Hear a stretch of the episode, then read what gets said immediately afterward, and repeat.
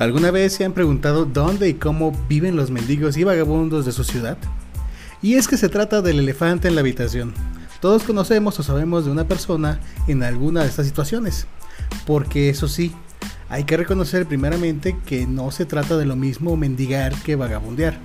Pues el mendigo tiende a tener un lugar de residencia y solo se dedica a pedir dinero como oficio principal mientras que el vagabundo carece de un hogar y aunque este último también puede llegar a mendigar, su situación es diferente del primero. Comenzaré pues con el ejemplo que me hizo pensar tanto en este tema.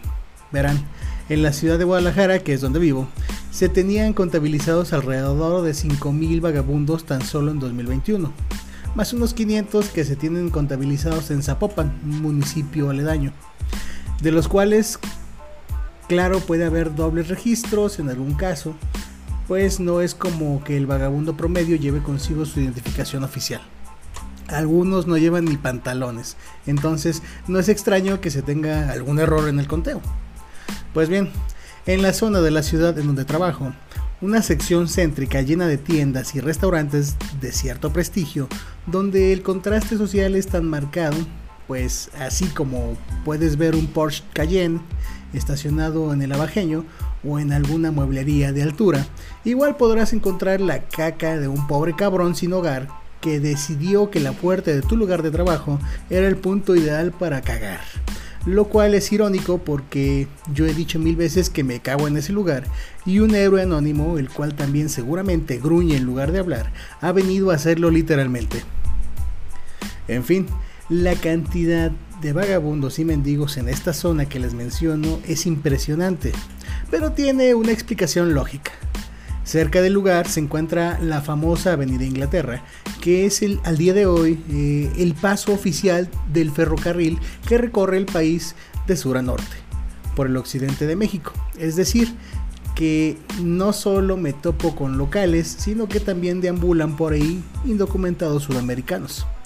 También ayuda a que haya edificaciones abandonadas, las cuales son el lugar perfecto para que estos habiten.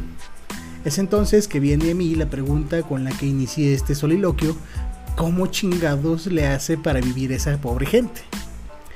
Centremos nuestra atención primero en los vagabundos, pues me he topado con una amplia variedad de perfiles. Existe uno que todos los días pasa caminando por la acera con una cobija enrollada bajo el brazo. Su cabello es largo y canoso, es serio, no se mete con nadie, no le pide dinero a nadie, se limita única y exclusivamente a moverse por la mañana. Pasa con dirección al norte y por la tarde, cuando el sol comienza a ponerse, pasa de regreso hacia el sur. Otro más camina tapado con una cobija. Va completamente envuelto en ella. Me atrevo a pensar incluso que debajo de esta hay un vagabundo desnudo. Está más sucio que mi conciencia y solo se le ve de vez en cuando cruzar la avenida en dirección a la agencia Mercedes-Benz, donde se detiene a contemplar las GLC 300. Tiene buen gusto si me lo preguntan y seguramente si yo llego a terminar así como él, haría lo mismo, pues seguramente se encuentra añorando lo que en su vida pudo ser. O simplemente el hijo de la chingada es el que se cagó afuera de mi trabajo y está maquiavelando cómo hacerlo ahora arriba de una de esas camionetas, dando un mensaje profundo, contundente y seguramente aguado y con sangre acerca de su forma de ver el capitalismo. No lo sé, también es mera suposición mía. También está el mal llamado loquito. Va mentando madres, pero alejándose de toda la gente, camina por mitad de la avenida como si del parque se tratara. Este sujeto no torea los autos, los autos lo torean a él. Pues o le vale 3 hectáreas de madre morir atropellado, o simplemente sabe que la gente prefiere hacer alto total y dejar que pueda llegar a chocarlo el auto de atrás, pues al final el seguro lo arregla rápido, más rápido y económico que llevarse de corbata a un cristiano. De este tengo aún más sospechas, pero a él solo lo he visto un par de veces en los poco más de dos años que llevo por ahí. Como esos tres casos, hay decenas más, pero todos solo deambulan. Definitivamente deben habitar en la vieja farmacia abandonada que hay a tres locales de mi lugar de trabajo. Si bien ahí es donde duermen y pasan la noche, eh, organizados en algún tipo de comunidad cerrada que está dispuesta para aceptar nuevos vagabundos, siempre y cuando se comporten y no traigan problemas que puedan hacer que las autoridades tomen cartas para quitarles ese hogar. Una especie de utopía homeless, donde todos son bienvenidos a tener donde refugiarse del frío. Pensar en ese lugar hasta cierto punto idílico lleva mi mente a divagar sobre cómo es su sociedad. Es decir, se pelean por alimento o lo comparten. Son ellos los causantes de que no existan perros y gatos callejeros en esa zona de la ciudad. Crían ratas para apostar en peleas clandestinas que generan ingresos millonarios para el rey de los vagabundos. Bueno, ese último quizás suena un tanto descabellado. ¿O no?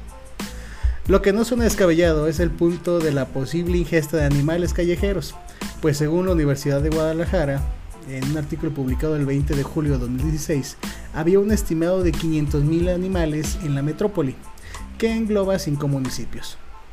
Nada más por promediar a lo pendejo, échenle de a 100.000 por cada uno de estos municipios.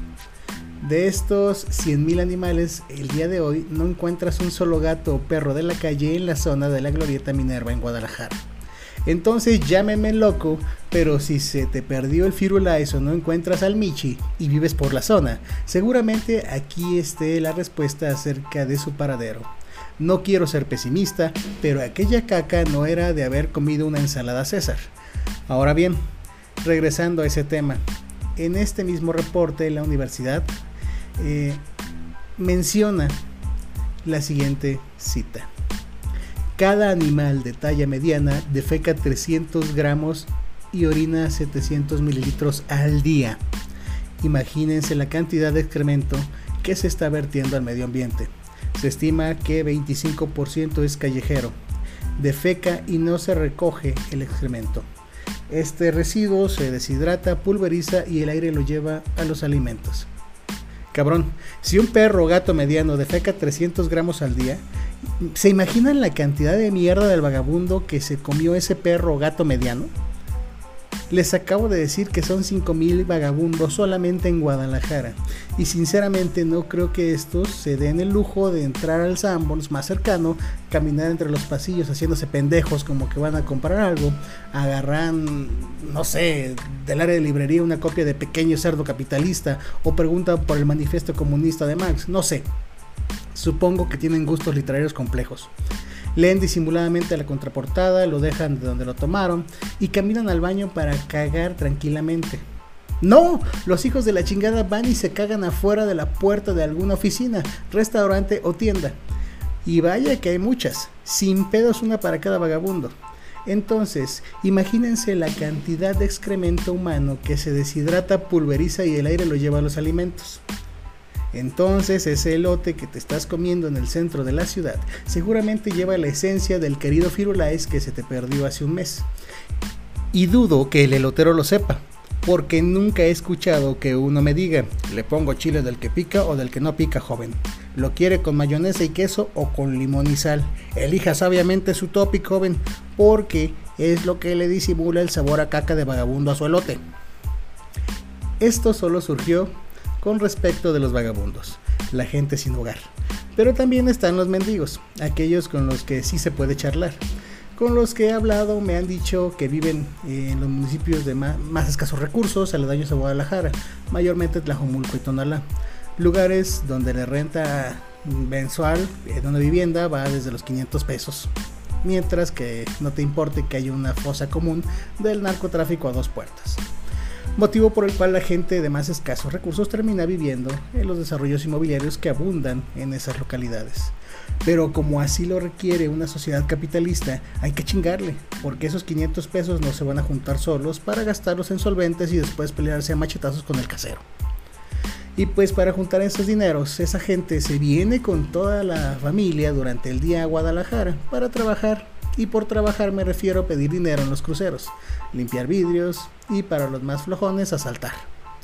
En fin, así como los vagabundos, también hay muchos tipos de mendigo que he visto. El primero es una señora que trae cargando a un niño de unos 3 años, el cual carga desde hace dos, pidiendo dinero entre los vehículos que esperan la luz verde, haciendo cuentas, la mujer se lleva entre 200 y 300 pesos diarios. Y no hablo a lo pendejo, la señora ha contado el dinero frente a mí, se anda llevando unos 1200 o 1800 semanales, porque eso sí, el domingo descansan. trabajando de 10 de la mañana a 6 de la tarde. Con eso ya ganó más que los auxiliares generales que se la pasan cargando bultos en el mercado de abastos y con 4 horas laborales menos. Por eso no deja esa vida para trabajar, porque le conviene. Otro de los casos de éxito que conozco es el de un tipo que trae cuatro niños siguiéndolo. Él dice que son sus hijos y ellos que él es su papá. Así que para no meterme en pedos, les creí. Y pues como van todos los días, no tienen cómo negarlo. Esta peculiar familia se divide en dos grupos. El mayor de los niños, de unos 10 años, se queda en un crucero con el hermano que le sigue de unos 8. Mientras que el papá elige otro semáforo en el que mientras lleva de la mano a su hija de unos 3 años, deja a su hijo de 5 sentado bajo un árbol. Sentado como la reta, para meterlo al partido cuando la niña se canse, no para que esté descansando. Este señor trabaja menos, no le hace falta pasar muchas más horas, pues tiene a su favor el factor infantil que genera más lástima en los incautos transeúntes y automovilistas. Así es como de repente la niña recibe en sus manitas billetes de 20 y 50 pesos, además de comida, bebida y hasta ropa. También un restaurante local les regala la comida del día, a diario. Cierto día después del trabajo me apresuré y compré una lata de cerveza que le ofrecí al sujeto. La aceptó con gusto, soltándole la lengua un poco. Me contó que lleva ya varios años yendo a ese lugar a pedir. Me demostró que igual entre los dos grupos que comanda se juntan entre 300 a 500 pesos diarios de limosna.